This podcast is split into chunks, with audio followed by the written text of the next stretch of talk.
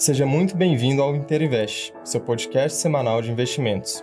Eu sou Fabiano Ferrari, analista de research do Banco Inter, e os principais temas de hoje são eleições nos Estados Unidos, segunda onda de coronavírus e novos lockdowns na Europa, dados de atividade industrial no Brasil e divulgação do IPCA de outubro.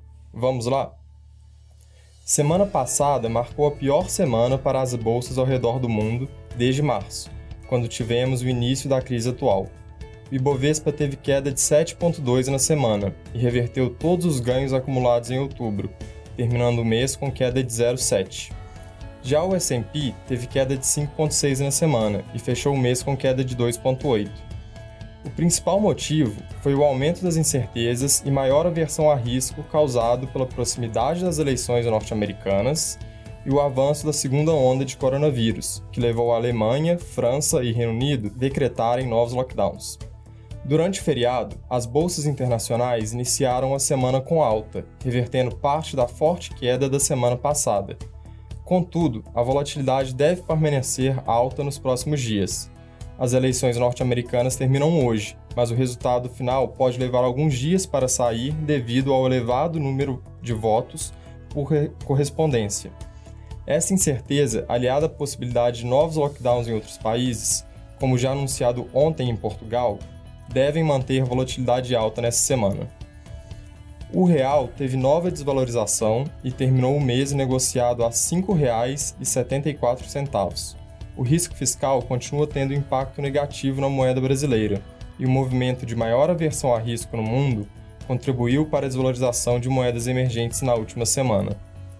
Risco fiscal também continua impactando os juros de médio e longo prazo, que apresentaram novos aumentos, por fim, os fundos imobiliários tiveram queda na semana passada, seguindo o movimento do Ibovespa, sendo que os fundos de tijolo sofreram mais e fecharam o mês em queda.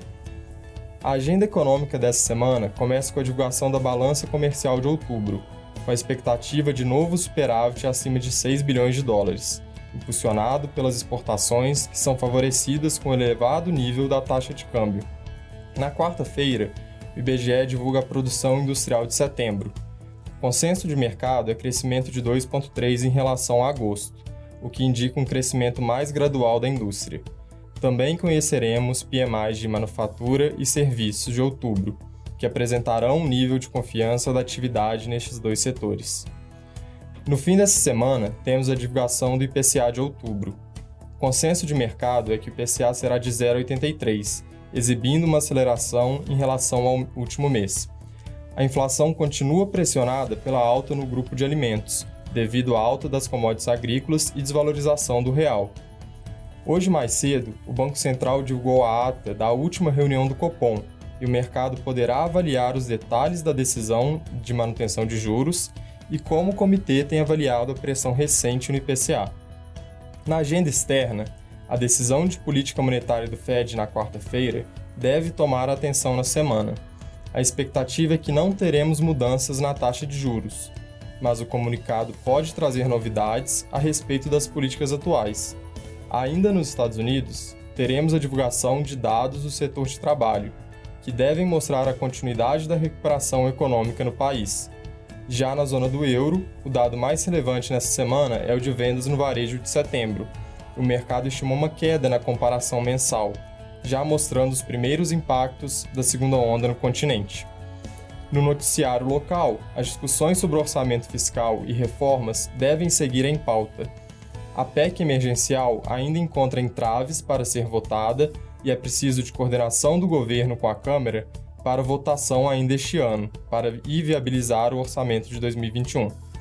No Senado, projeto que dá autonomia ao Banco Central deve ser votado, e dará ao Banco Central um mandato duplo de inflação e desemprego, modelo similar ao Fed nos Estados Unidos.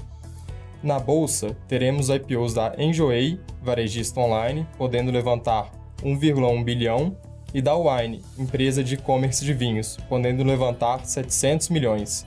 A temporada de resultados segue com a divulgação hoje do Itaú Unibanco e BB Seguridades, e ao longo da semana do Banco do Brasil, Azul Lojas Renner, Ering, Ultrapar e outras empresas.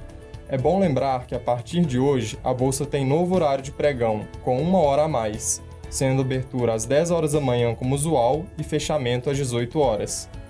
Essas são as principais informações da semana no mercado.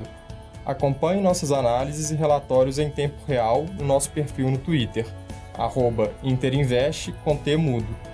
Siga a gente e envie suas dúvidas e sugestões. Boa semana e bons investimentos!